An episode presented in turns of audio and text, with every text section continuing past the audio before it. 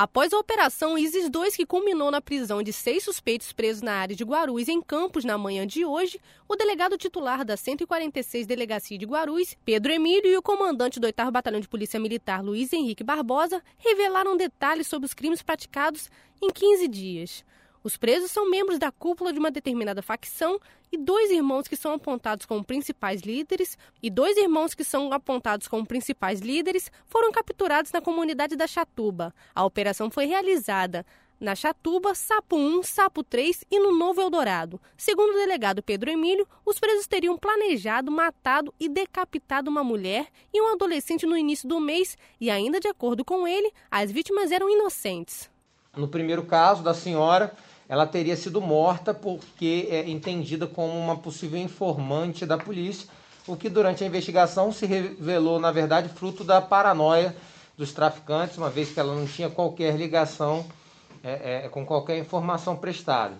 Mas uma morte fútil, banal, como é própria do narcotráfico e, sobretudo, dessa facção estabelecida naquela comunidade. Alguns dias depois, um adolescente também foi decapitado. O crime não tem ligação com a mulher, mas foi realizado pela mesma facção. No caso do rapaz, né, igualmente fútil, ele teria sido morto apenas por se tratar de um morador de um bairro onde estaria estabelecida uma facção rival. De acordo com o comandante do 8 Batalhão de Polícia Militar, Tenente Coronel Luiz Henrique Monteiro, a integração entre as polícias está cada vez mais forte e os crimes não ficarão impunes. Esses crimes não ficarão impunes, né, de jeito maneira nenhuma.